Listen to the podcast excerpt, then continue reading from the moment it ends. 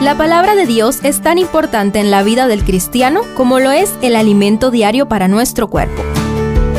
Estudia con nosotros el capítulo del día en Reavivados por su palabra.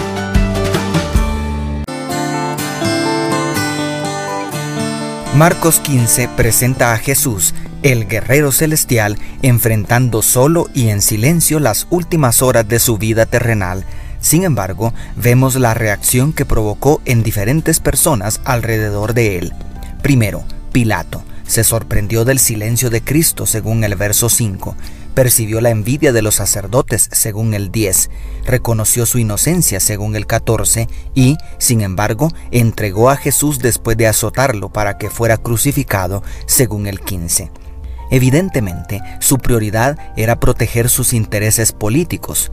No basta saber la verdad, necesitamos ponernos de parte de la justicia aunque se desplomen los cielos.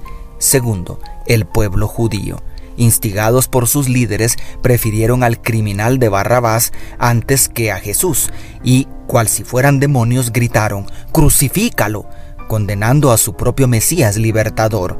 Es triste que existan malos líderes, pero es más triste que las masas se dejen manipular por ellos. Por otro lado, ¿cuántas veces hemos preferido a otros en lugar de elegir a Jesucristo?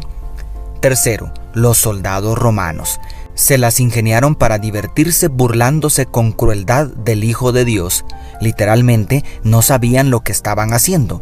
¿Cómo iban a imaginarse estos paganos que tenían delante al soberano del universo? ¿Cuán diferente hubiera sido el trato si hubieran sabido quién es Jesús? ¿Por qué no tratar a todos nuestros semejantes como los hermanos pequeñitos del Señor? Cuarto, los líderes religiosos no habían sido capaces de reconocer al Hijo de Dios, lo hostigaron durante todo su ministerio y ahora que habían logrado su propósito de eliminarlo, se burlaron de sus pretensiones mesiánicas. ¿Cómo es posible que los líderes de la religión que Dios mismo había establecido se hayan degenerado así? ¡Qué advertencia para nuestros días! Quinto, Simón de Cirene.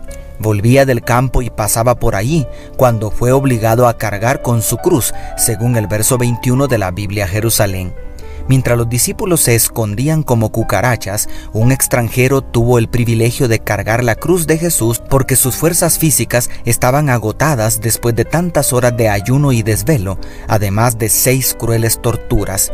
¿Te parece una casualidad? ¿O Jehová tiene propósitos aún cuando según tú solamente vas pasando por allí? Sexto, las mujeres. También había algunas mujeres mirando de lejos, según el verso 40. Eran las únicas discípulas leales que no se apartaron hasta ver dónde fue colocado el cuerpo de su amado Señor. Impotentes ante la crueldad de una sociedad machista, lo único que podían hacer era observar de lejos. No obstante, aguardaban ansiosamente tener la oportunidad de servir al Maestro embalsamando su cuerpo, no sin antes guardar el sábado conforme al mandamiento. ¿En qué nos parecemos a ellas? Séptimo, José de Arimatea hombre rico, miembro del Sanedrín y con posibilidades de presentarse ante Pilato. Sin embargo, llegó demasiado tarde para salvar a Jesús. De todos modos, ni siquiera alguien como él podía detener los designios divinos. Pero eso no impidió que expresara su respeto por el príncipe de paz, proveyendo una sepultura digna. Bienaventurados los ricos que honran a Jesucristo con las inútiles riquezas. Y octavo, el centurión. Para terminar, te invito a contemplar el rostro ensangrentado del Hijo del Altísimo, dando su último suspiro mientras el planeta Tierra se sacude y el velo del templo se rasga en dos. Quizás sean arrancadas de nuestros labios las mismas palabras del centurión romano. Verdaderamente, este hombre era hijo de Dios, según el verso 39. Y no solamente era, es, porque esta historia continuará. Pero hoy el Espíritu Santo pregunta, ¿cuál es tu reacción ante la cruz del Calvario?